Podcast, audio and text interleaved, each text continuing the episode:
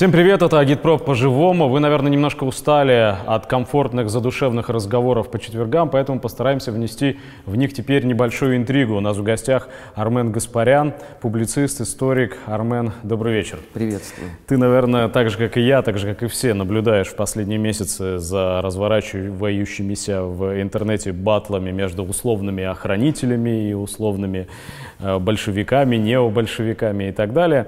Это, конечно, отнюдь не единственное единственный повод для того, чтобы нам встретиться и поговорить. И все-таки что ты об этом думаешь? Э, как ты вообще относишься к термину «охранитель»? Во-первых, я не понимаю, что такое охранитель. Вот правда. Я не понимаю, что такое охранитель, я не понимаю, что такое необольшевики, я не понимаю, что такое батл. А, я понимаю, что очень многие хотят просто фигурировать э, в медиапространстве, за счет этого а, пользуясь э, сегодняшними технологиями, пытаются получить максимальный хайп. Я честно могу тебе сказать, я посмотрел пару серий вот этой войны сначала между, как ты говоришь, охранителями, хотя я не понимаю вообще, насколько разносторонний этот лагерь, и э, людьми с левыми взглядами. Потом я посмотрел уже полемику внутри левых взглядов. Я тебе говорил до программы, могу повторить еще раз, в моменте, когда я узнал о том, что ты агент ЦРУ, я для себя эту историю закрыл. Ну, не только потому, что я тебя знаю лично, и не только потому, что я за всем этим а, следил, потому что я понимаю, что это уже э, начинается какой-то нездоровый фарс. Мне это совершенно неинтересно. Мне этого хватает. А, по работе. Если еще я начну тратить остатки своего и без того мизерного свободного времени на попытки вот вникнуть вот в это во все, можно тогда просто отрастить борду, как Лев Николаевич Толстой, и сойти с ума. Но тебе не кажется, что реальные противоречия, бог с ними, с этими интернет-играми, с хомячками и с прочими делами, да, реальные противоречия в обществе существуют и, и обостряются. Они Именно всегда это были. провоцирует такую более острую полемику, более острую дискуссию. Те люди, которые долгое время подолгу должности, по роду службы, занятий или по убеждениям отстаивали мысль о том, что в стране все более-менее хорошо, а, вынуждены отражать э, атаки, аргументы тех людей, которые считают, что в стране вовсе не так все хорошо. Я с тобой согласен. Вообще нет, э, на мой взгляд, никакого идеального общества. Оно просто не существует. А, сложности были всегда при любом политическом строе. А, та критика конструктивная, которая существует, а, она, конечно, достойна, во-первых, уважения, во-вторых, э, конечно, к ней надо прислушаться. Другой момент, что в нынешнюю эпоху информационных кампаний очень много к нам приходит из-за границы. И здесь надо, конечно, как мне кажется, относиться с некоторой долей критичности к тому, что происходит. Потому что я вижу как раскручивается маховик вот этих вот информационных кампаний якобы за все хорошее из Прибалтики и Украины в сторону России, я понимаю, что очень многих людей а, в этом случае просто а, замечательным образом используют. Ты считаешь, что и левая повестка может использоваться таким же образом? А, ты знаешь, есть действительно люди, которые вроде как придерживаются левых взглядов, но что меня удивляет, это удивительная синхронность, например, с публикациями в Прибалтике. Что ты имеешь в виду? А, там есть, э, ну как вот есть на Украине Минстейдс, да, есть такая же э, условно фабрика троллей в Прибалтике. И когда я вижу в один день совпадение повестки у условно некоторых левых блогеров э, в России с тем, что происходит в Прибалтике, а ты знаешь, что я по своей работе на протяжении уже более как 20 лет отслеживаю все то, что происходит на постсоветском пространстве, у меня возникает вопрос, откуда такая синхронность? При том, что прибалты люто ненавидят все то, что происходит в России, с одной стороны. С другой стороны, у них просто генетическая ненависть ко всему левому. И э, мне не кажется, что это некое совпадение. Многих просто могут использовать в темную. Ты как автор а, а фильма как... «Биохимия предательства» прекрасно все понимаешь, как могут э, работать в принципе все эти механизмы. Ну вот мы с тобой, кстати говоря, знакомы ровно с момента, когда фильм этот вышел в эфир. Я помню, что ты пригласил меня на разговор в свою передачу «Территория заблуждений». Теория. Теория заблуждений на Радио России. Я, разумеется, уже к моменту, когда к тебе пришел, посмотрел не один выпуск из этой серии, потому что э, клиенты моего фильма — это персонажи, которых ты изучал на протяжении на много, практике. На практике, да. Мы вернемся к этому. Это очень интересный и болезненный, на мой взгляд, вопрос. Но все-таки тогда, когда когда мы говорили, я же тебе тогда сказал, да, что один из побудительных мотивов для меня, чтобы сделать этот фильм, это то, что э, наше общество современное, не вчерашнее, а современное общество, чрезвычайно подвержено воздействию вот этой власовской, НТСовской идеологии. Причем общество не где-нибудь там в оппозиционных сегментах, не какие-нибудь там представители либеральной оппозиции, которые мечтают продаться за гроши иностранные. Я говорю о, о, о, об общем государственном устройстве. Если ты в момент, когда твоя страна подвергается внешней агрессии, переходишь на сторону врага, то ты с ним, ты враг. Что может быть проще? Если ты видишь вокруг несправедливость, а несправедливостью наша страна захлебывается, и ты против этой несправедливости восстаешь, ты не предатель. В связи с этим я предлагаю поговорить вот о чем. А, ты очень хорошо знаешь феномен русского и не только русского коллаборационизма. Ты этим занимался. Не мне тебе рассказывать, что такое Народно-трудовой союз русских солидаристов. Об этом же э, в биохимии предательства речи велась. Ключевая идея НТС заключена в этом слове «солидаризм». Так ведь? Ну, это в позднем уже НТС. Это программа уже послевоенная. До этого они говорили о третьем пути. Ну, третий путь и солидаризм — это синонимы, потому что ну, солидаризм, в определенном смысле, да, солидаризм означает что? Означает солидарность между классами. Скажи, пожалуйста, разве не к этому сегодняшняя наша официальная пропаганда призывает? Ты понимаешь, у меня вообще очень много вопросов к тому, что подразумевается под определением официальная пропаганда.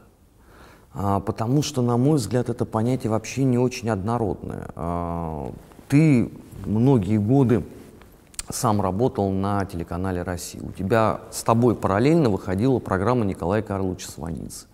Для обывателей то и другое, как это ни парадоксально прозвучит, это часть государственной пропаганды. При том, что вы говорите о диаметрально противоположных вещах, и в принципе вы ни в одной точке даже не соприкасаетесь. И это, кстати, абсолютно не единичный случай. Он вообще характерен для нашей страны на протяжении последних, скажем, 30 лет, где нет четко выраженного понимания, что такое государственная позиция по а, целому ряду вопросов. У нас есть условно взгляд государственников, у нас есть условно взгляд а, левых традиционный для нашей страны, у нас есть взгляд либералов, и у нас есть взгляд, характерный для крайне правых кругов русской эмиграции, причем образца, наверное, так года 43-44. Какой из них является государственно образующим? Я тебе отвечу. И именно вот это четкое понимание меня, собственно, и привело к э, сегодняшней моей позиции, к моим сегодняшним взглядам. Пропаганда принадлежит правящему классу. Правящим классом в нашей стране с 91 года, если мы не отрицаем это деление общества на классы, а именно таким было отношение к общественному развитию при Советском Союзе, да, а, а правящим, правящим классом в стране является буржуазия, и поэтому пропаганда Николая Карловича, «Эхо Москвы», националистов, которые, тем не менее, имеют доступ к инструментам пропаганды сегодня, она, в принципе, синонимична в эту пропаганду, в эту симфонию пропаганды не вписывается только одна пропаганда, пропаганда другого класса, пропаганда класса трудящихся. Вот для этой пропаганды сегодня в, в пространстве государственной пропаганды места нет. И передача моя, это был комариный писк по сравнению с тем мощным хором голосов, который внушал нам и продолжает внушать, что различий между людьми которые имеют гражданство России, не существует. Неважно, олигарх Дерипаска или сотрудник русского алюминия, рабочий, который стоит у электролизной печи. Мы все принадлежим к одному отечеству, которое мы в случае опасности должны защищать. Вот это и есть солидаризм, который проповедовал НТС. Разве нет? Ты знаешь, я тут с тобой поспорил. А, ну, во-первых, представители а, левых взглядов имеют все-таки свои медиавозможности. И ко мне в программу они приходили задолго вообще до всех этих событий, прекрасно известно известный тебе Александр Иванович Колпакиди регулярнейшим образом был у меня, и никакого эмбарго не существовало. А сегодня есть ты, есть э, наш общий друг Евгений Юрьевич Спицын, есть десятки других людей, а, которые вот эту условно традиционно левую идею с точки зрения там, советского общества вполне себе освещают и проповедуют. А другой вопрос, что я говорил это много лет назад, я могу повторить и сейчас. Государство не может, ни одно государство существовать без идеологии. Если у нас внутри общества нет четкого понимания по целому ряду вопросов, очень болезненных по 20 столетию, А, это однозначно будет восприниматься как кризис государственной мысли. И мы, к огромному сожалению, к этому пришли. Мы ровно по этой причине оказались совершенно не готовы э, к тем событиям, которые произошли в 2014 году. Вот к тому ренессансу э, радикального национализма на Украине мы были не готовы. Потому что когда я об этом говорил за 10 лет до всех этих событий, мне люди крутили у виска и говорили, послушай, у тебя химия в голове, у тебя там какие-то представления там, эпохи товарища Суслова, это все не будет, Украина никуда не денется. Мы получили 2014 год полном объеме. Но в 2014 году, как раз тогда, когда вышел фильм «Биохимия предательства», мы вдруг начали постепенно осознавать, что мы мало чем отличаемся от Украины. А мы до сих пор этого не осознали может быть, я не знаю, тебя огорчу или наоборот э, там а, порадую, но мы до сих пор не осознали. Мы до сих пор делаем зачастую ровно те же самые ошибки. Мы до сих пор не понимаем, что многие вещи, которые произносятся в медиапространстве, это не критика существующей условно сегодня власти. Это равнозначно той самой ненависти к самому понятию России, к самому понятию русский народ. Это вот, если угодно, такой, знаешь, сколок с э, ранних идеологических э, доктрин Третьего Рейха. И я его лицезрею каждый день в медиапространстве. А очень многие наши медиаперсоны в той или иной степени, не понимая, что именно они цитируют, или наоборот, понимая и пользуясь тем, что у нас нет такого э, жесткого законодательства на этот счет, а отличнейшим образом э, этим пользуются. И все время уходят от ответственности за то, что происходит. С этой точки зрения, конечно, мы очень сильно напоминаем Украину.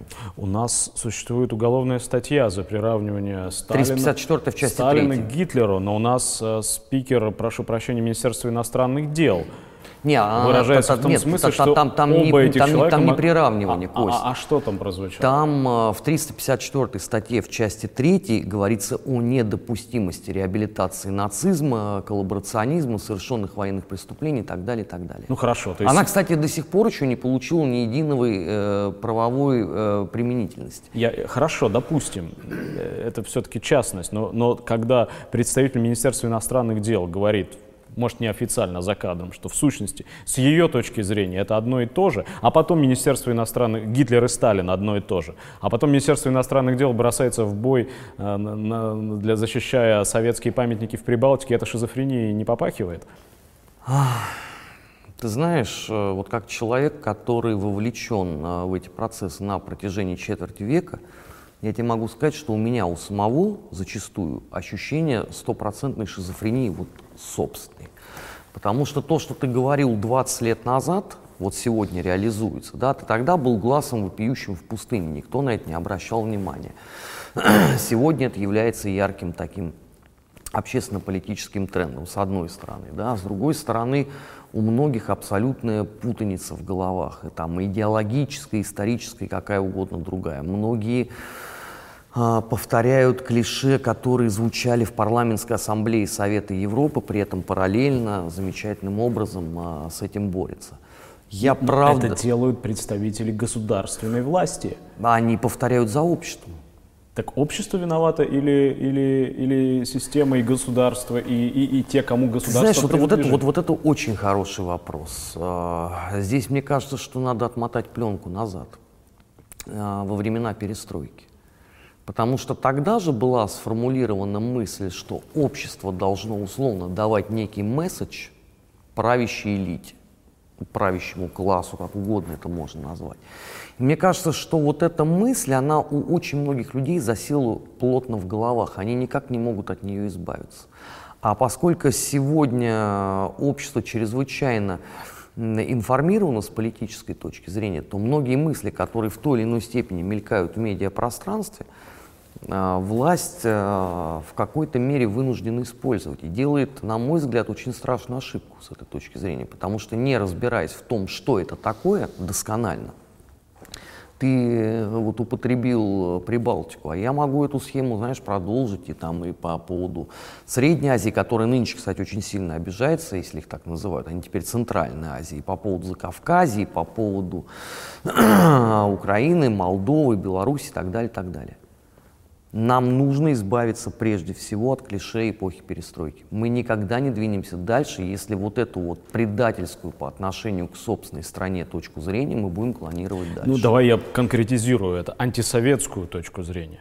Потому что мы фактически, не мы лично, не народ, не общество это самое, оно, общество не имеет ни голоса, ни рычагов влияния, ни, ни способа выражения Я скажу мыслей. больше. Это, Это- представители это не- не- не государственного антисоветская аппарата. точка А- а- зрения. извини меня, а кто ведет эту антисоветскую линию? Кто занимается переименованием улиц? Кто, извините меня, 9 мая с Красной площади цитирует философа Ильина? Кто ставит вопрос о захоронении э, тела Ленина? Кто, еще раз, приравнивает Сталина к Гитлеру? Кто снимает фильмы про генерала Власова и показывает их по федеральным каналам?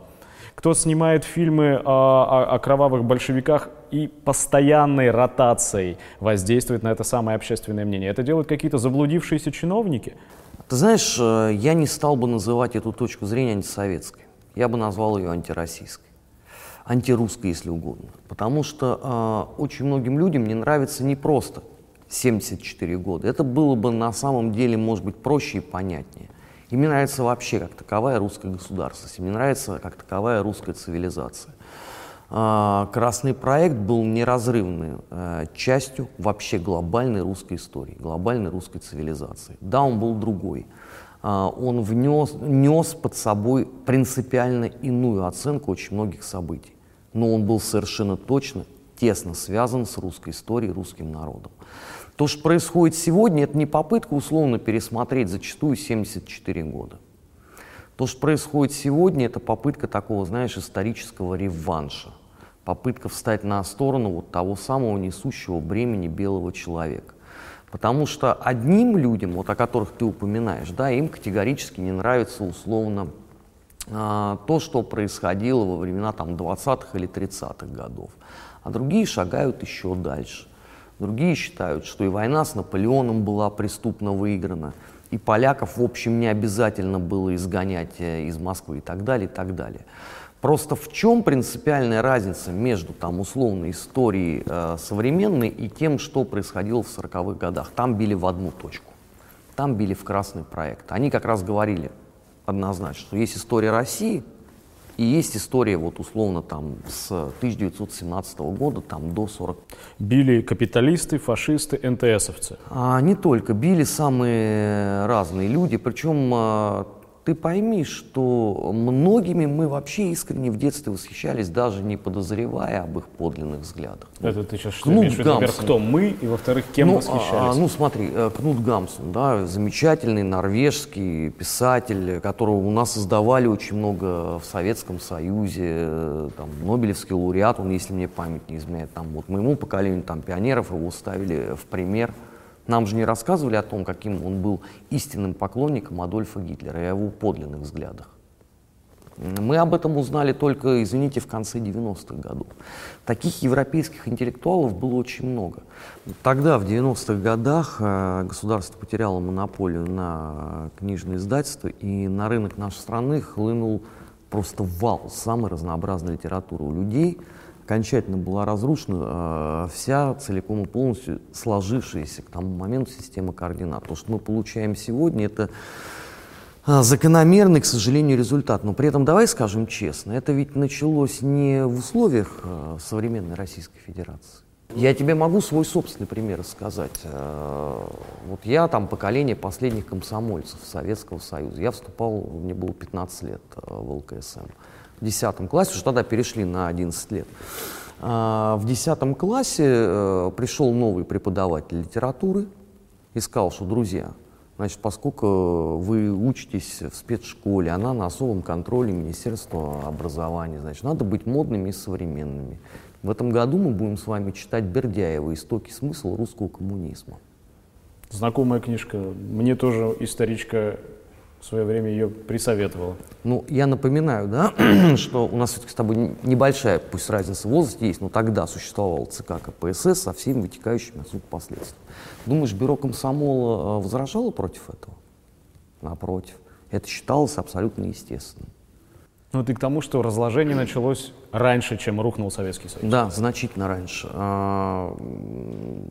Я в эфире Вести ФМ рассказывал, как уже в 89 году на Пушкинской площади, вот прямо около памятника Пушкина, из-под полы а, начала продаваться мигрантская литература. Сначала в виде ксерокопий, а потом уже в виде действительно хорошо изданных книг, а, которые привозились из Прибалтики и Польши. Это все тогда началось. И поколения, по сути, росли на том, что вот подлинное как бы историческое знание об очень сложных вопросах. То, что произошло в 90-х годах, это просто развитие той системы. А в нулевых она была зафиксирована в общественном пространстве. Поэтому вот те примеры, которые ты приводишь, я могу вообще гораздо более запредельные рассказать. Ну, это просто свежие примеры, которые я вижу перед глазами каждый день. Это, это то, что все обсуждают. Вот сейчас э, все воодушевлены предложением не пускать красное знамя на бессмертный полк. Ну, а, если, опять же, я не ошибаюсь, там нет такого предложения. Рекомендации, там есть, не политизировать, там, там ничего есть, себе, да, не там. Там есть рекомендации, хотя я считаю, что это, в общем, достаточно странно, потому что, во-первых, красный флаг развивался над Рейхстагом, а не какой-то другой. Над Рейхстагом было знамя победы, оно совершенно определенное, оно зафиксировано в том числе в государствообразующих документах. Это первое. Второе. В символике э, бессмертного полка точно так же присутствует красный цвет. Третий момент. А, нравится кому-то или нет, но а, в той войне победила армия, которая несла очень четко выраженную идеологию. То есть все-таки ты не согласен с определением «это была война русских против немцев», которые тут некоторые у нас в передаче давали? Я, как человек, который застал многих авторов э, теории о том, что это была советско-нацистская война, против этого определения а, возражал еще тогда, когда это не то, что не было трендом, а когда подавляющее большинство людей, которые нынче этому возмущается, об этой формулировке даже не слышало. Для меня это вопрос совершенно очевидный, как для человека, который смотрел а, в том числе документы эпохи Великой Отечественной войны. И для меня совершенно понятно, что это была а, армия с очень серьезной идеологической основой. У меня здесь нет ни малейших сомнений на этот счет. Поэтому... Когда ты говоришь «красный флаг», это неотъемлемая часть памяти о победе и самой победы. Это, Можем ли мы это, считать... это ментальная память любой семьи, в которой есть фронтовик. А мавзолей на Красной площади, задрапированный, не посягает на эту память? Это хороший очень вопрос. Ну, во-первых, я еще когда только-только вся эта история началась, в ранних 90-х, я считал, что это очень наивные, глупые, вредные попытки э, переписывания истории. Во-первых, мавзолей Ленина, нравится это кому-то или нет, это памятник мирового, мирового культурного значения. Он охраняется ЮНЕСКО. Во-вторых, от того, что вы попытаетесь условно вычеркнуть э, эпоху Ленина из страны, ничего не произойдет. Ленин все равно исполин политической мысли. Нравится вам это или нет, он все равно там останется. Третий момент. Даже с точки зрения Великой Отечественной войны мавзолей Ленина является местом сакральным. Оттуда с парада 7 ноября 1941 года уходили части прямо на фронт.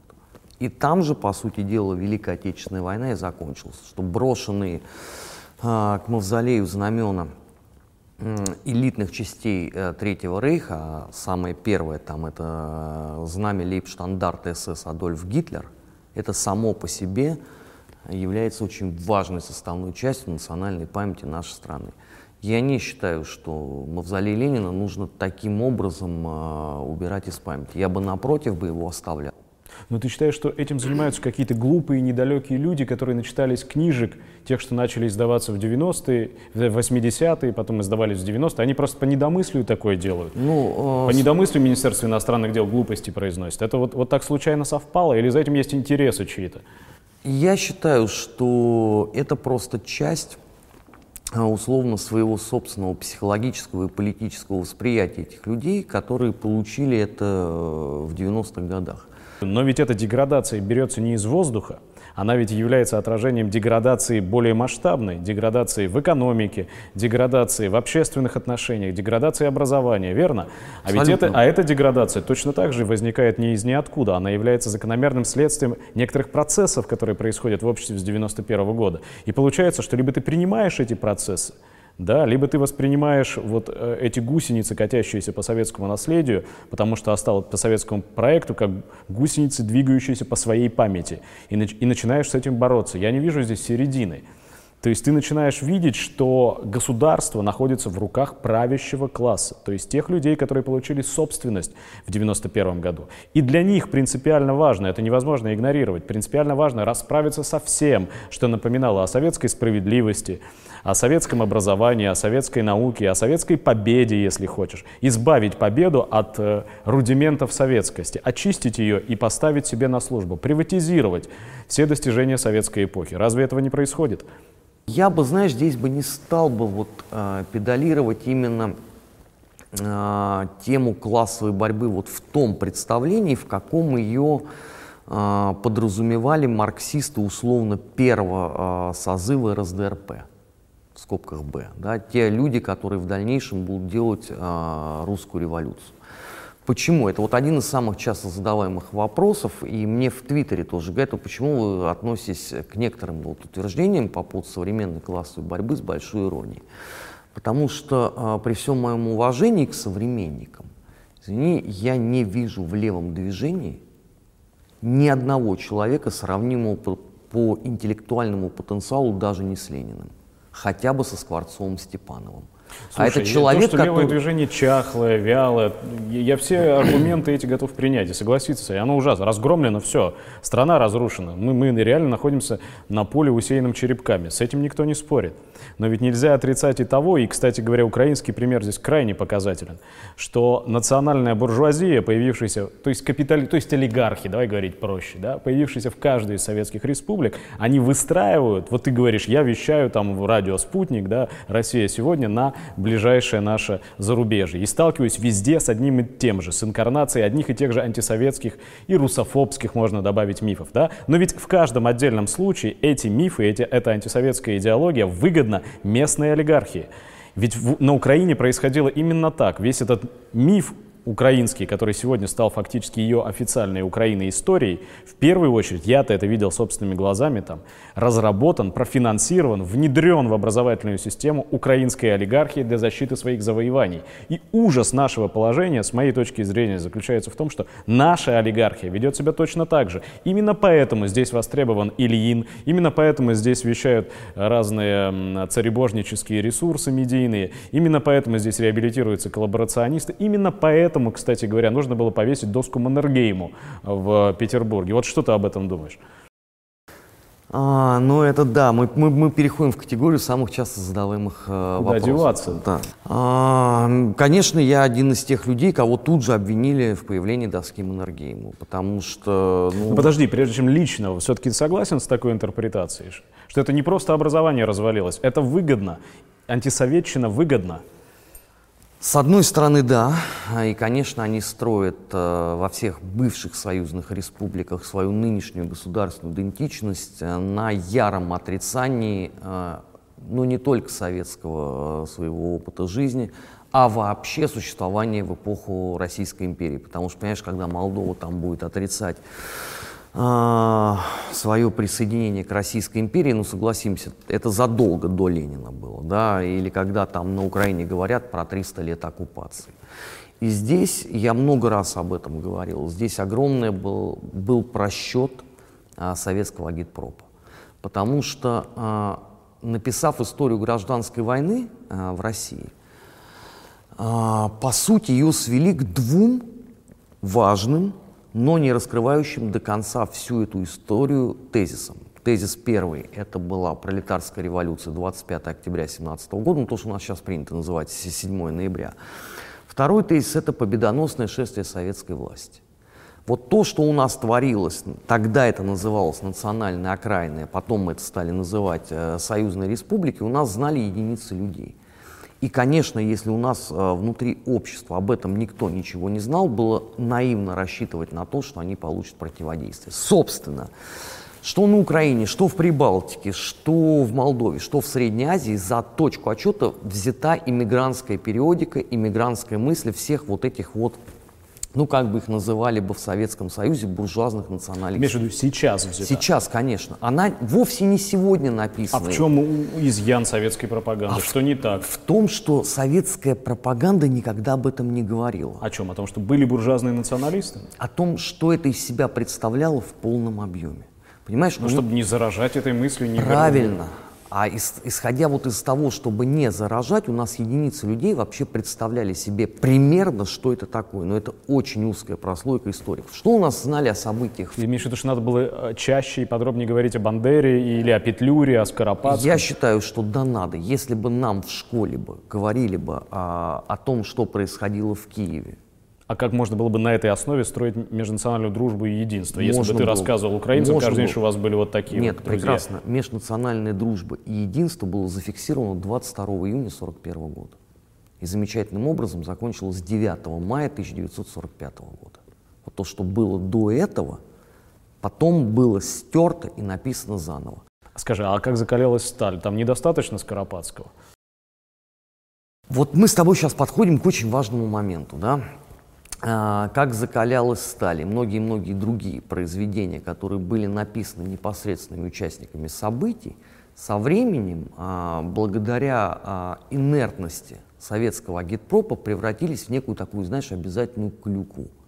Я не знаю, вот был, было ли во времена твоего детства, там, твоей школьной, условно, юности, да, вот я тебе могу сказать, что уже в году 87-88 Павка Корчагин воспринимался исключительно как сатирический герой. Я закончил школу имени Островского, и я видел, как э, старшеклассники опрокидывали памятник Корчагину. Ну, тогда ты понимаешь, о, о чем я говорю, да, и при таком вот отношении к этим героям конечно, будет очень критично все восприниматься. Поэтому, когда, условно, в 89-м и в 90-м году, например, в противовес Островскому и Павке Корчагину взяли, опубликов... начали публиковать того же Винниченко или того же Грушевского, как ты понимаешь, им доверия было больше. Ну и у нас тоже внутри так РСФСР нас, происходили те же самые процессы. у нас происходило. Это я не про Украину говорю, я говорю тебе вот про столицу нашей Родины, город-герой Москва. Я Винниченко прочитал сильно раньше, чем вообще узнал там про существование Грушевского какого-нибудь или Донцова, потому что он передавался в виде ксерокопий. Это было невероятно модно и популярно. Вот она тебе подлинная история. Ты этим что хочешь сказать? Я с тобой абсолютно согласен. На излете советской истории, советского государства полезли наверх все элементы задавленной когда-то контрреволюции, буржуазной в том числе. Кооператорам на улице должны были соответствовать какие-то книжки в э, книжных магазинах, в читальных залах. Вот они и появились. И тебя, кстати говоря, как я понимаю, тоже той, той же волной э, захватило. Правильно я понимаю? Нет, э, я все-таки несколько другая история. Я сначала Ленина начал читать. Э, тогда, это год, по-моему, 85 или 86 был очень большой документальный сериал, снятый центральным телевидением. Вот «Жизнь Ленина», не помню, как он назывался.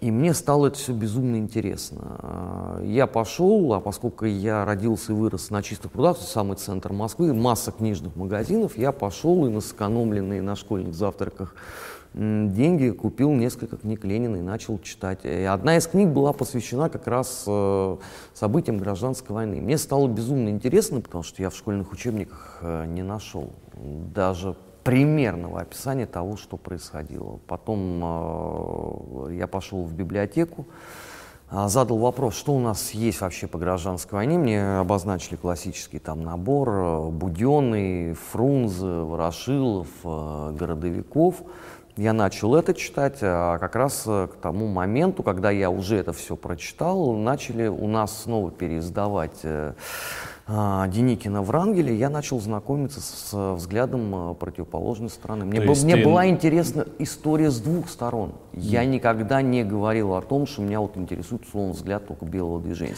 Но э, к этому взгляду это все-таки было значительно ближе. Если я не путаю, ты даже какое-то время состоял в организации «Белое дело». Нет, я, я, не, я не то, что состоял.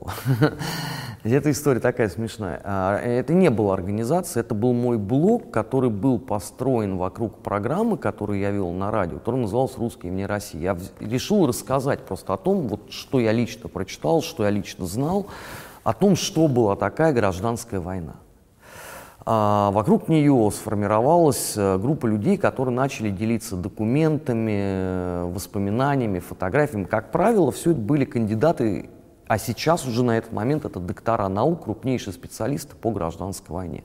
То, что в интернете сегодня фигурирует э, как движение «Белое дело», это уже было без меня абсолютно. А, совершенно другой идеологии. Больше того, они же еще и написали а, специальное заявление на сайте, что с таким красным подонком и упырем, как Гаспарян, они вообще никаких дел общих иметь То не есть хотят. ты для них красный подонок? Конечно. Ага, но За программу... симпатии к этой стороне, к тем, кто впоследствии войдет в эмигрантские движения, ты ни на одном этапе не, ну почему, не, ну почему? Свои биографии ты имеешь да, в виду? Не, ну конечно, когда тебе 17-18 лет, э, ты проникаешься этой романтикой. Потом ты начинаешь относиться к этому более трезво. Вот ты... когда ты сегодня смотришь, у нас есть множество пабликов э, явно антикоммунистической и про ну, подавляющее большинство людей. Декоммунизация. Ну, они страдают тем, что да, Ты видишь 17-летних современных. Нет, что я проис... вижу просто дегенератов. Дегенератов? Ну, то поколение, которое вот я принадлежал, да, это люди, которые сидели и читали которые жадно а, бегали и искали, где бы чего можно было бы купить, еще почитать, повысить а, свой уровень знаний. А, я там мог цитировать страницами и Ленина, и Врангеля, и кого угодно другого. А то, что я вижу сейчас, это, извините, просто как э, котики или э, замечательные там э, женские губы.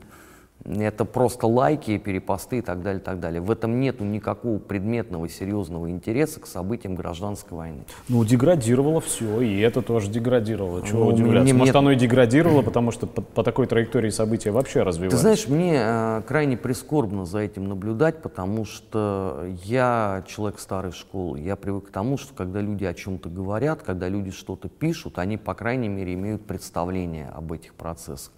А когда я читаю там с одной стороны о том, что был некий генерал Колчак, а с другой стороны, что вот если бы условно было бы плюс 10 тысяч у Деникина, то они бы легко бы вошли в Москву, бы э, заняли все бы там, перевешали условно там красных э, упырей бы, и все было бы хорошо. Опять страна с молочными реками и кисельными берегами, я понимаю, что я имею дело с клиническими идиотами, которые в принципе не понимают э, реалии той эпохи и не понимают, что итог гражданской войны был абсолютно закономерен. А давай тогда в одном предложении или в двух можно гражданская война и революция. Что это было? Точнее, революция и гражданская война. Это закономерный результат кризиса Российской империи. Это закономерный результат запроса общества. То есть это не привезено в кайзеровском вагоне с Запада О, масонами? В свое время Борис Савенков в декабре 1917 года разговаривал с Корниловым и произнес замечательные слова. «Ах, Лавр Георгиевич, как бы это просто было бы!» Прислал венценосный кузен Вилли венценосному кузену Нике большевичков, да в пломбированном вагончике с. Полноте, Славр Георгиевич, самый последний половой в это не верит. Это декабрь 17 года. Когда а, я вижу вот эти размышления – условно в начале 2019 года, мне становится стыдно. О том, что это была великая страна, которую просто сбили с пути? У этой страны было огромное число проблем, и просто Первая мировая война их обнажила. Это был такой обнаженный нерв. А, у этой страны а, была огромная проблема с политиками. У этой страны была огромная проблема с управленческими кадрами. Вот единственное, с чем у этой страны не было проблем, это с серьезной радикальной оппозицией, которая просто сделала то, к чему она шла всю жизнь. Это я имею в виду прежде всего партию большевиков. Единственная партия людей, действительно подлинных, заряженных на борьбу до последнего. Единственная, других не было. Не, э, эсеры, ни кадеты, ни все прочие на эту роль не годились. Дело даже не в том, что вокруг Ленина сформировалась целая когорта действительно невероятно талантливых людей, а дело в том, что они понимали, что они делают.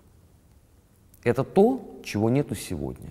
И мне кажется, что, к огромному сожалению, пойдет такими темпами дальше, этого не будет. Ленина не волновало условно, пьет ли кто-то водку, или занимается он зожем, или ведет ли он блок. Он боролся за субъектность, он власти хотел. А если ты заходишь в нынешние политические паблики левых и читаешь там, а, с одной стороны, о том, что они за показателями жима следят, а с другой стороны, а, о том, что у них вот какое-то есть подполье, они ведут тут э, борьбу, я понимаю, что вы не революционеры, а вы балаболы, потому что если вот вчитаться в то, что вот я вот вижу своими глазами, то я должен выходить на улицу комендантский час. Везде должна быть стрельба, как бы баррикады и так далее. А если я этого ничего не вижу, я понимаю прекрасно, что для вас э, условно Ленина то же самое, что там для поколения 20-летней давности Толкин. Просто эти дураки с мечами бегали по прости господи, не скучному саду, а нынешние сидят э, в социальных сетях. Это относится не только к левым, это относится и к вот упомянутым тобой антикоммунистам. Там, кстати, еще Я вот с тобой в одном не согласился. Мне кажется, у нас перед глазами есть пример того, что по нескучному саду или по Крещатику бегать можно не только с мечами.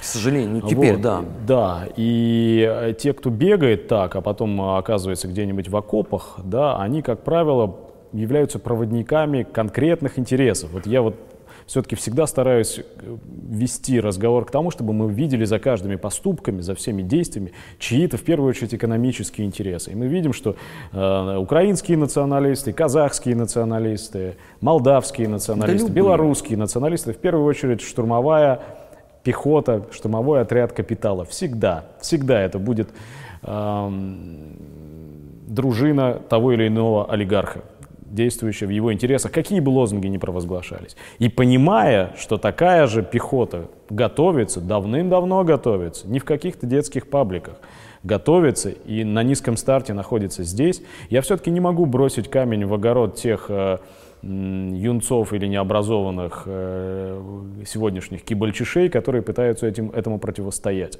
Потому что середки все равно нет. Потому что в момент, когда противоречия внутри государства, если государство будет следовать тем экономическим, в первую очередь, курсам, каким оно следует сейчас, достигнут критической точки, все лопнет, и на руинах окажутся опять вот эти друзья, уже не, далеко не мечами или какими-то бутафорскими пиками вооруженные, а самым настоящим оружием, которые будут отстаивать интересы уже наших олигархов. И им никто не сможет сказать «нет». Ты знаешь, как для человека, который видел все то, что происходило в 91 году в Москве, это, конечно, звучит очень страшно. Потому что здесь тогда надо признать, что мы, в общем, не очень далеко продвинулись с того момента, и для многих э, урок этот э, оказался абсолютно неусвоенным. И я не знаю, что надо сделать для того, чтобы с политической точки зрения очень многие повзрослели. Это первое. Второе. Я с тобой, знаешь, не соглашусь в моменте, что э, эти вот условные отряды, они готовятся. Они были готовы сильно раньше. Они были готовы еще в начале нулевых. А, просто многие на тот момент даже не понимали, что это происходит. И только благодаря спецоперациям ФСБ многие те люди, которые вот могли бы условно стать штурмовой силой Майдана в России, они были отправлены в места не столь отдаленные на очень серьезные сроки. А, многие просто сегодня а, уже и не вспомнят ни боевую террористическую организацию русских националистов, Борн я имею в виду, да, не помнят э, НСО «Север» и не помнят очень многие-многие другие э, радикальные организации национал-социалистического подполья, которые существовали в нашей стране. А я просто считаю, что эти организации совершенно, не, во-первых, они никуда не делись, э, исчезли одни, им на смену пришли другие.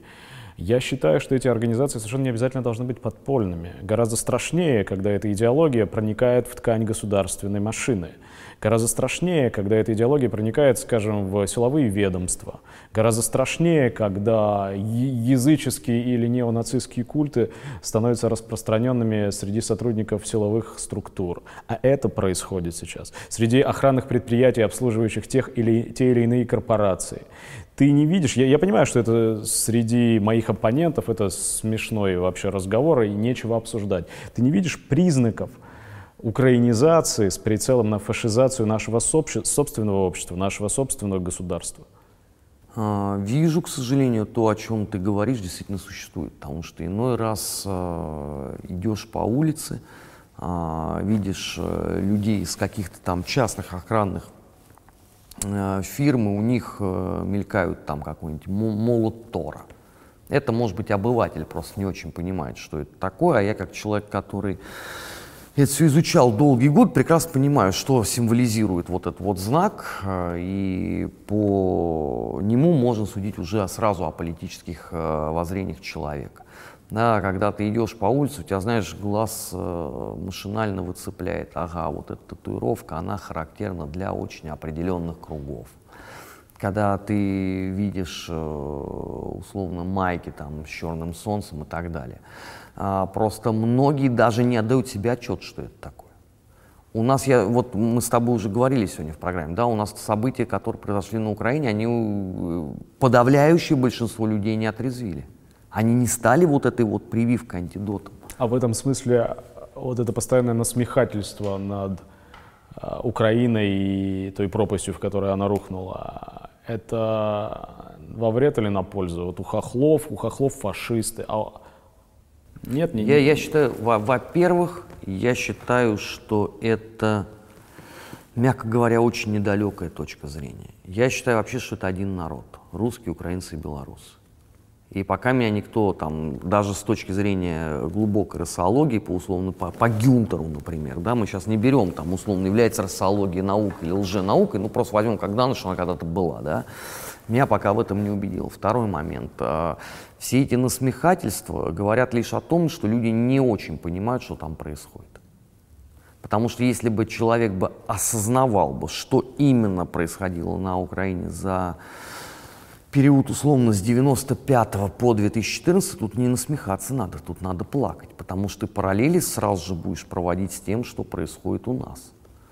Ты э, видишь, как э, люди, которые были а, в глубоком, жесточайшем политическом андеграунде на Украине, вдруг становятся спикерами а, Верховной Рады, занимают министерские посты. Потом ты видишь, что у нас в медиапространстве, пожалуйста, тебе фигурируют ровно такие же люди – ты начинаешь думать, а стоит ли к ним относиться как к клоунам, а может быть наоборот стоит отнестись более серьезно. Но попытки твои э, поговорить об этом на таком серьезном, ну, скажем, там, экспертном уровне, да, они будут все равно упираться э, в ту же самую малограмотность по этим вопросам, которые у нас э, привычным образом э, демонстрируются, потому что поверь мне, что если вот там со всеми этими клоунами поговорить, то выяснится, что ни на Украине, ни в России, там, ни, ус, ни условно там, власовское движение, ни организацию украинских националистов толком никто не знает и не понимает, что это такое. Отсюда, собственно, и мы все время наступаем в один и тот же капкан.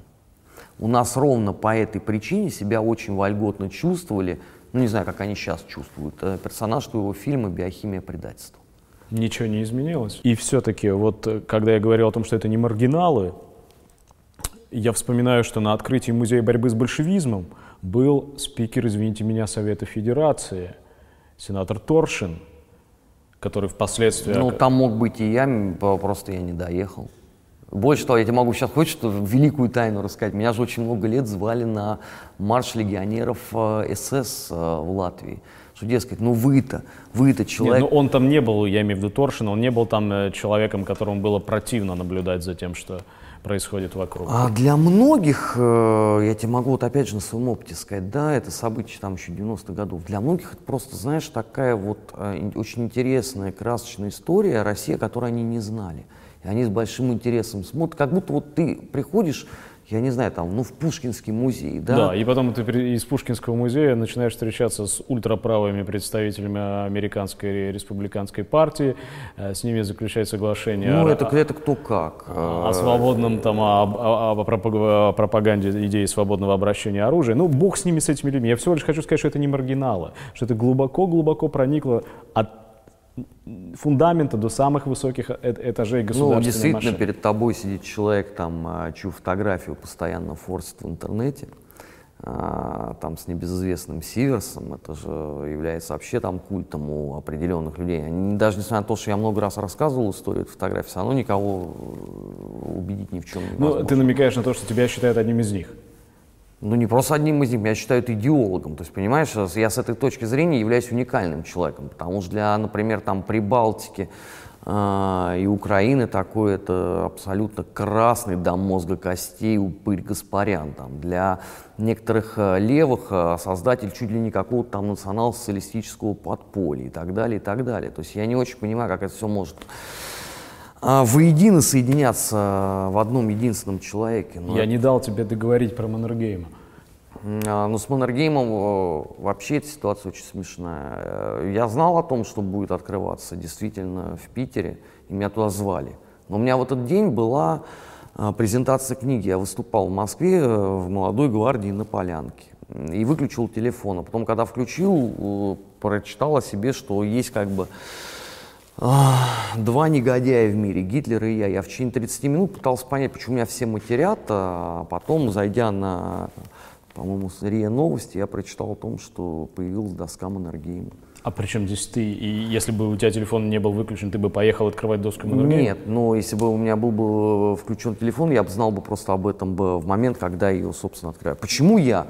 А, ну, это вот, а, давай я на твоем примере скажу, да, у нас же все, что происходит, условно, там, с левым лагерем, а, как ты его называешь, необольшевистский, да, или там... Ну, как, ну не, не важно, да?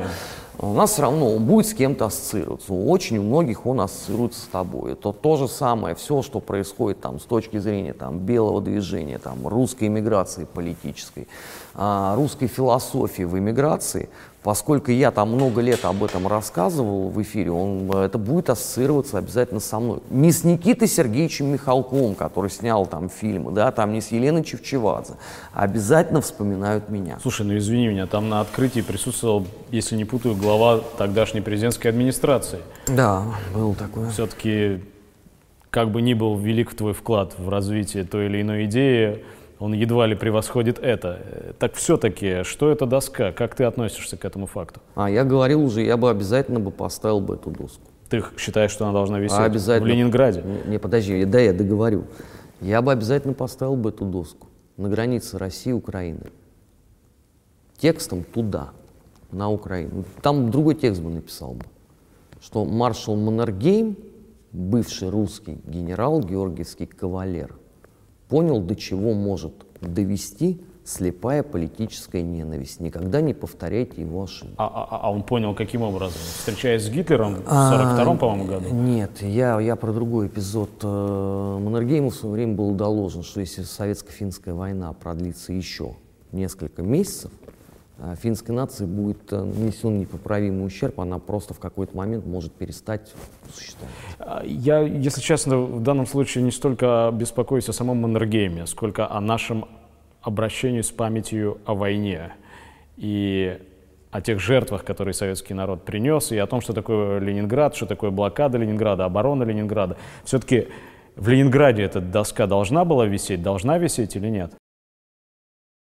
Я считаю, что если она и должна висеть в Ленинграде, ну, вернее, теперь в Санкт-Петербурге, то это должен быть какой-то либо музей русской гвардии эпохи там, Первой мировой войны, либо на месте концентрационных лагерей э, в Петропавловске.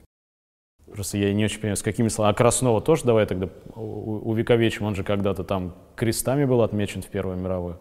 А ты знаешь, Краснова увековечили и без нас. Э, вот упомянутый тобой э, музей «Донские казаки в борьбе с большевиками». Я бы сделал бы, вот я много раз об этом говорил и, и в очень больших кабинетах, я бы сделал бы музей человеческой, человеческого падения в 20 столетии.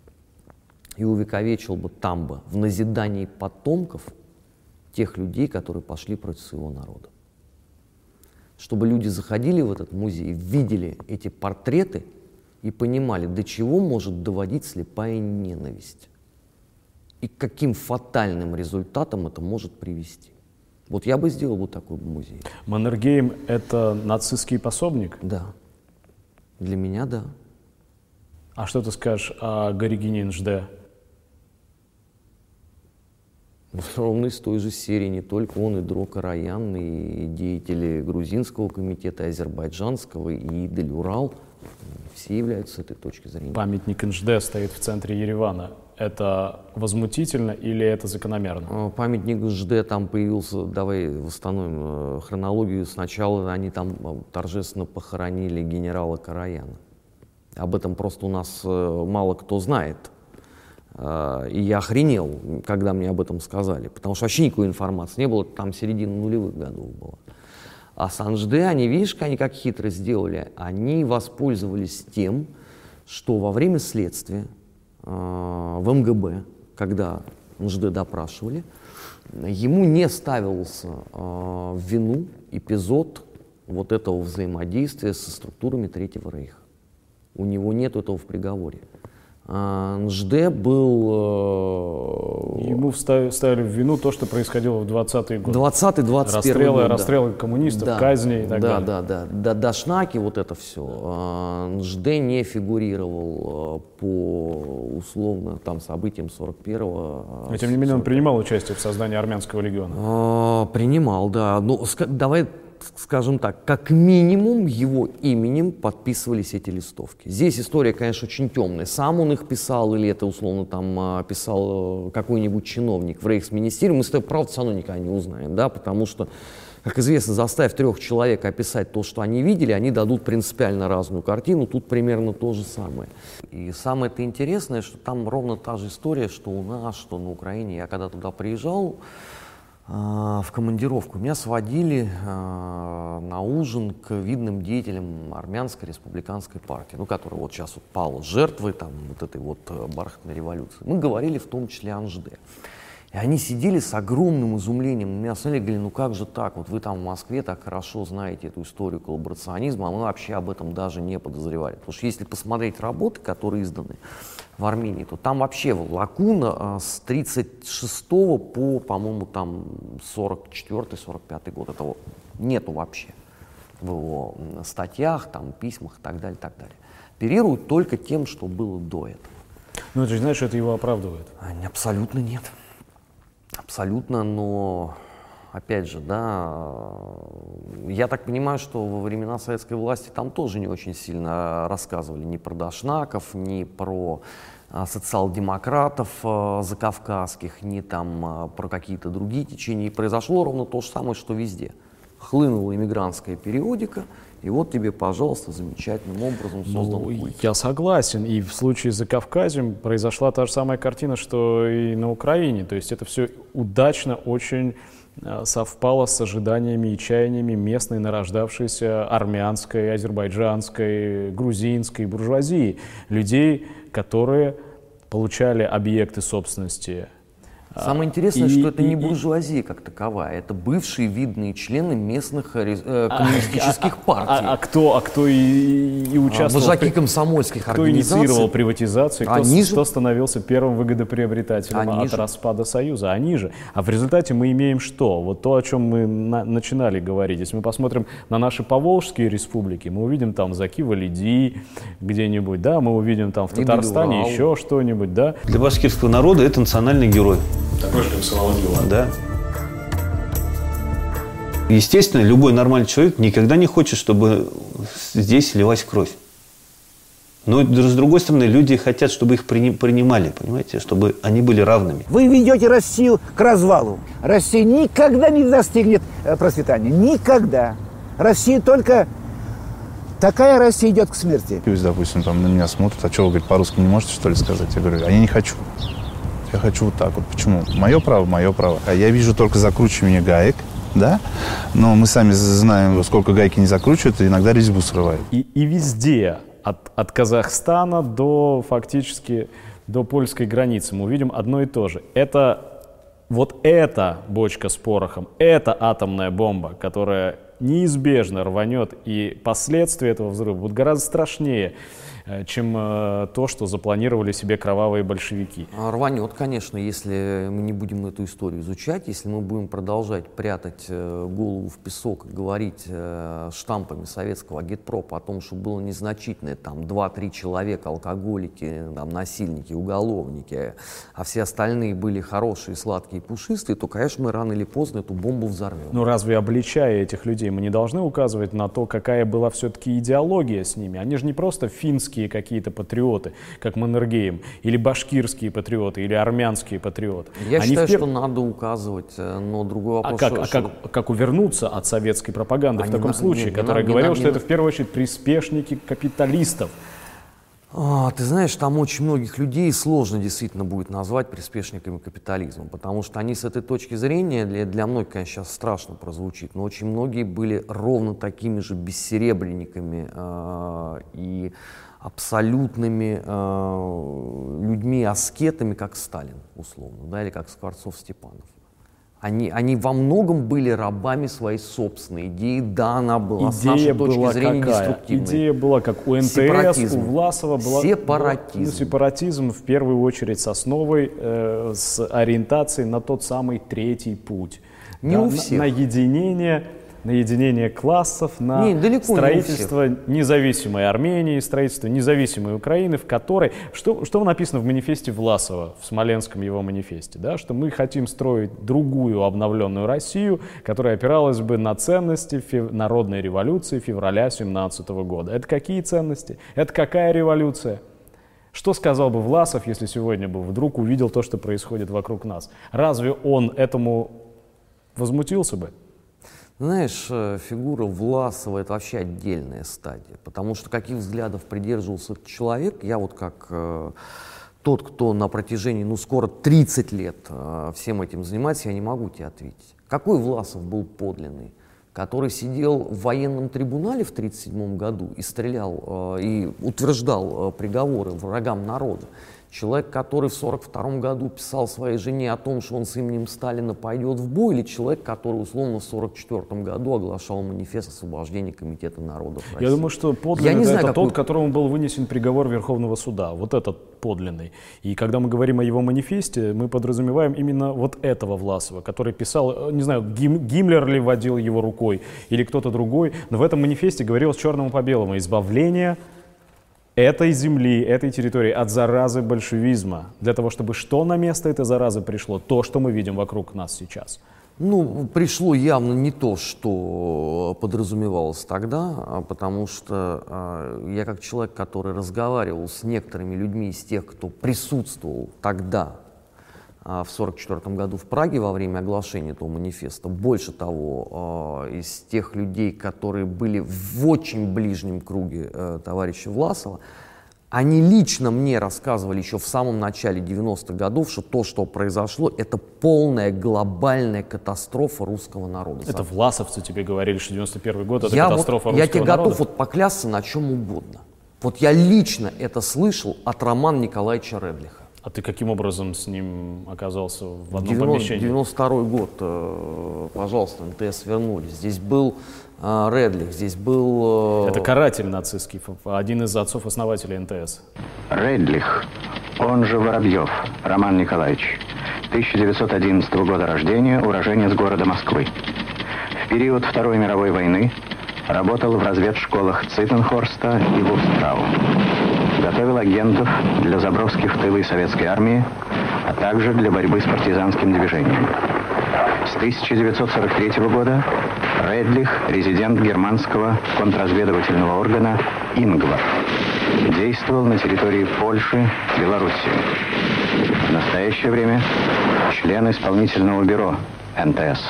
Ну, не, нет, но он не, не, не отец-основатель, он сильно позже туда присоединился. А вот Паремский, да, один из, Владимир Дмитриевич Паремский действительно один из отцов-основателей НТС. Я с ним встречался здесь, в Москве, в 95 году. И они говорили, что Они- 91 год это катастрофа. Больше того, а, они мне показывали, и мне это люди подтверждали, а, существовали листовки. Они выступали категорически против распада Советского Союза в 90-м году. Они призывали население Советского Союза не совершить ту самую роковую ошибку, которая была совершена в 17 году. Вот я лично свидетель вот этого вот всего. Кураторы сами ужаснулись от тех взглядов, которые стали исповедовать некоторые НТСовские старики. В смысле, а американцы ужаснулись? Да. Потому Особенно что те об- обнаружили какой-то неожиданный патриотизм. 99 год, когда бомбили Сербию, ты знаешь, что ветераны русского охранного корпуса на Балканах, То которые, полицаи, которые... ну, да, вот они вышли на манифестацию протеста около Белого дома.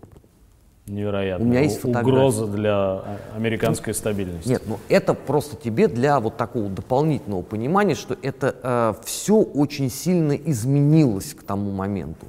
НТСовские старики уже никого никуда не отправляли, и главная задача была, это они мне лично говорили, а, чтобы сохранить условно память о том, что было, чтобы м, журнал здесь издавался, вот и все. Посев. Посев. Но он издается в 50 городах.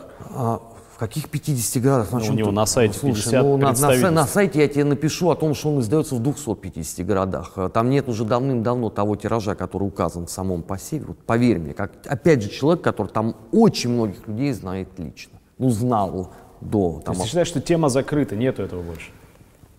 из а, людей, которые были носителями идеологии НТС, вот той самой НТС, которая вот у тебя условно в сознании, да, вот о которой ты регулярно говоришь. Ну, я все-таки адекватный человек, я понимаю, что Нет, одни люди старятся, нет, им на смену нет приходят... живых никого. И те люди, Бандеровцы, казалось, тоже старые люди. Ну, нет, бандеровцам с этой точки зрения повезло. Извините, все-таки Ярослава Статько открывал в 97 году э, заседание Верховной Рады, а не один из НТСовцев, извините, в Государственной Думе А Российской Александр. Александрович Солженицын, он к какому идеологическому отряду А, он, он принадлежал, если это позволительно так сказать, скорее к правому монархическому крылу. По крайней мере, его пыталась туда притянуть небезызвестная газета «Наша страна». А фонд Толстого э, или газета «Новое русское слово» иммигрантская, они, Они- не имеют этих НТСовских коннотаций. А самое это главное, разве не у э, смертного адра Александра Исаевича Солженицына высшие люди нашего государства в какой-то момент колено- в коленопреклоненном положении А, оказываются? Ты понимаешь, э, вот то, о чем ты говоришь, это, наверное, действительно а, тема, ну, может, если тебе когда будет интересно, мы можем такую программу записать, а, вот это вот НТСовские следы.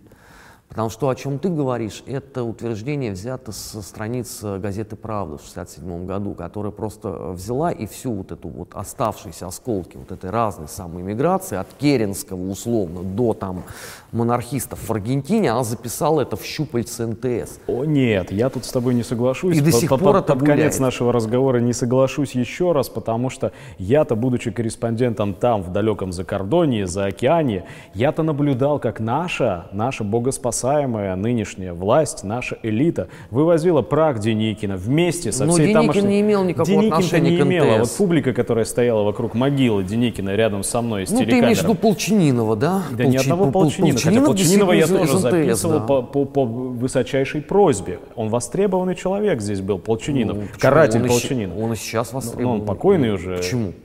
Ему уже... Ему за сто лет, он живее нас с тобой. Нет, нет, он, он уже не жив. Он жив, я тебе еще раз говорю. Вот тут Давич его поздравляли с днем рождения. Ну что ты Тем мне более, рассказываешь? хорошо, ты, ты знаешь лучше, я видел его однажды, тем не менее, это за- почетный гражданин города Краснодара. Да, это человек, который здесь посещает детские лагеря, посещал, когда мог приезжать, детские лагеря.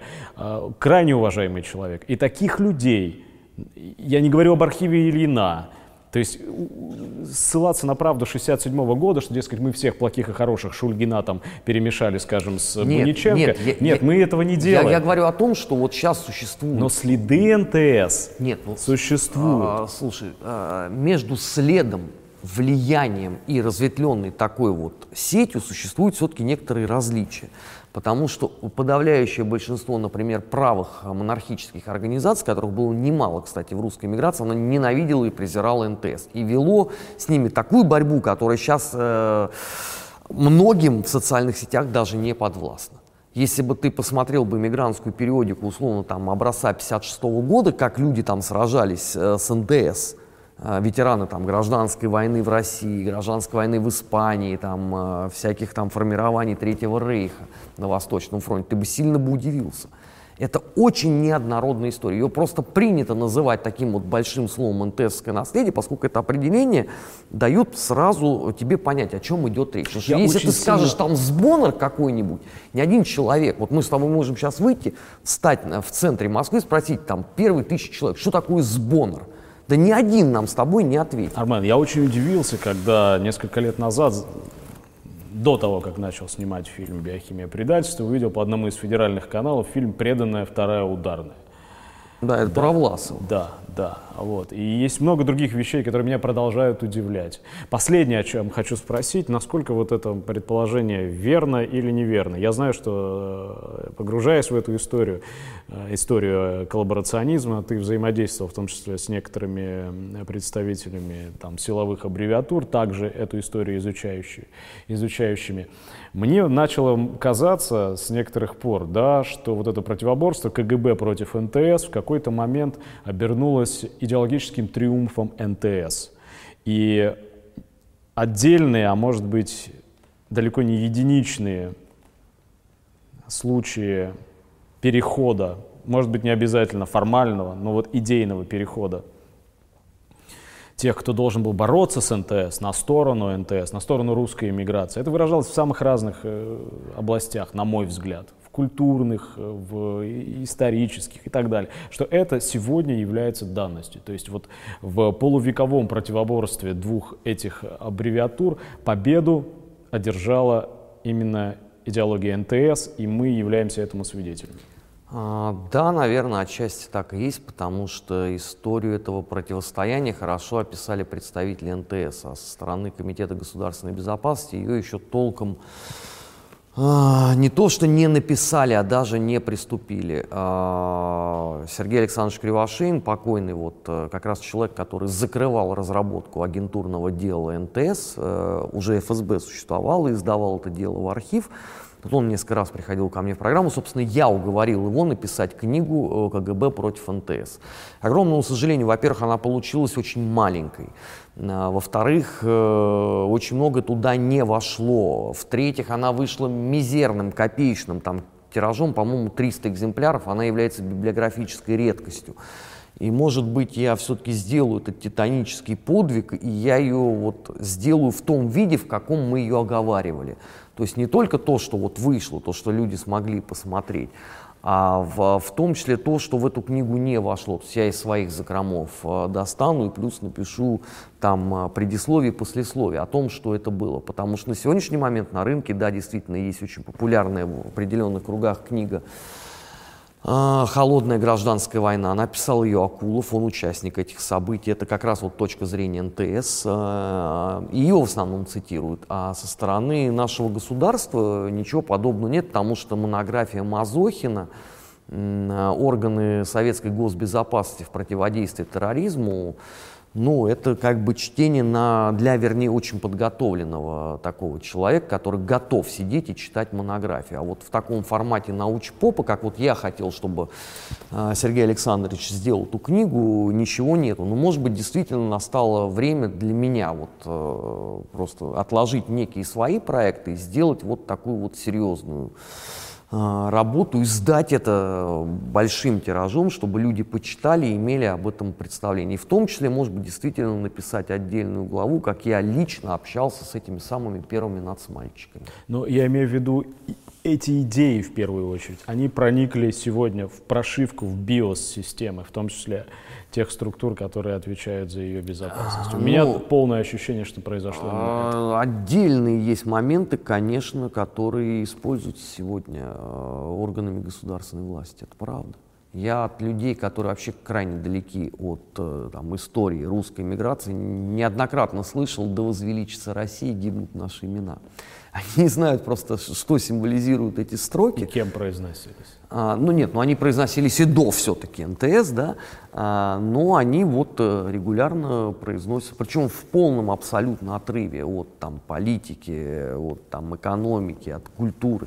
Про- Просто людям нравится вот это вот, и они это используют. Ты не считаешь, э, что все-таки ситуация в стране в целом и вокруг страны обязывает сейчас, поскольку ситуация, на мой взгляд, не знаю, на твой или тоже, достаточно тревожная, если не сказать хуже. Она обязывает людей, имеющих доступ к средствам массовой информации, уж тем более э, связанными, связанных с государственной пропагандой, произносить неприятные, категорически неприятные и болезненные для государства вещи вслух. Много раз уже говорил, и давай еще раз повторю. Во-первых, я считаю, что то, что произошло в 2014 году, однозначно указало людям, что настало время вставать в строй. Вот то, что произошло, это поделило людей на тех, для кого Россия Родина, мать, и на тех, для кого это страна, которую надо крушить. Это первое. А второе, я считаю, что замалчивать определенного рода проблемы – это готовить почву для того, чтобы они разрастались. У нас на этом ломалась деятельность советского агитпропа. Во многом правильная, но вот те ошибки, которые были, привели к фатальным результатам. А, третий момент. Я считаю, что уже все-таки а, пора а, для себя определить разницу между конструктивной критикой и огульной ненавистью. У многих этого, к сожалению, до сих пор нет. Смотря к чему, понимаешь, если тебе пытаются внушить мысль о том, что у тебя все едино, солидарно, по-НТСовски солидарно, и любить ты должен в одном комплекте и олигархов, и простого человека, то так не получится. Вот с нами, с нами так не получится. И я думаю, что с большинством тех, кто нас сейчас смотрит, так не получится. Они, они исповедуют другую Единая мысль, история. Армен. Они, они исповедуют мысль о том, что сначала Родину, чтобы защитить ее, нужно освободить от тех в том числе, кто получил власть над ней, контроль над ней в 91 году? А, может быть, находясь э, в тылу в данный момент, так рассуждать проще. А когда ты на передовой, когда ты во многих странах персона нон-грата, и когда твоим именем а, пугают а, сформировавшиеся европейские демократии, как-то не до этого. А ты не думаешь, что те люди, которые единственно способны в этих самых странах, в Латвии, в Литве, в Эстонии, на Украине, в Молдавии, где угодно, изменить ситуацию, что они только тогда будут доверять нам, когда мы сами будем бороться с тем же самым злом у себя дома. Ты знаешь, э, да я только этим и занимаюсь. Я только... Не с их злом у них дома, а, я и, а с домашним я, злом у себя. Я и про наше зло. Едва ли, знаешь, у нас есть в медиапространстве люди, которые больше меня рассказали про а, русский коллаборационизм. Условно. А про русскую олигархию? Ну, я не занимался историей современности, я занимался... А чего тут заниматься? Вон у нас телевизор рода, достаточно включить, история современности. Определенного рода историческими э, промежутками. Так вот, едва ли есть больше меня людей, которые об этом рассказывали на протяжении очень многих лет, еще тогда, когда это не то, что трендом не было, а когда это вообще интересовало в стране там 5-6 человек. Я имею в виду там начало нулевых годов. Я был одним из тех вообще, кто э, впервые э, по радио поставил речь Власова и сказал, вот теперь послушайте внимательно, что говорит этот человек, а потом давайте мы разберем вот этот короткий фрагмент, я вам объясню те смыслы, которые туда закладывались. Это было страшно сказать сколько лет назад. Ты считаешь, что чтобы знать, что есть Власов, необходимо обращаться к источнику? Если не знать, что есть Власов, на этом будут спекулировать. Как спекулируют сегодня на Бандере, как спекулируют сегодня на Краснове. Людям надо объяснять, что это зло, оно не эфемерное, и это не фигура а, речи, а что у этого зла существует фундамент. Вот этот фундамент, к сожалению, очень многим надо объяснять.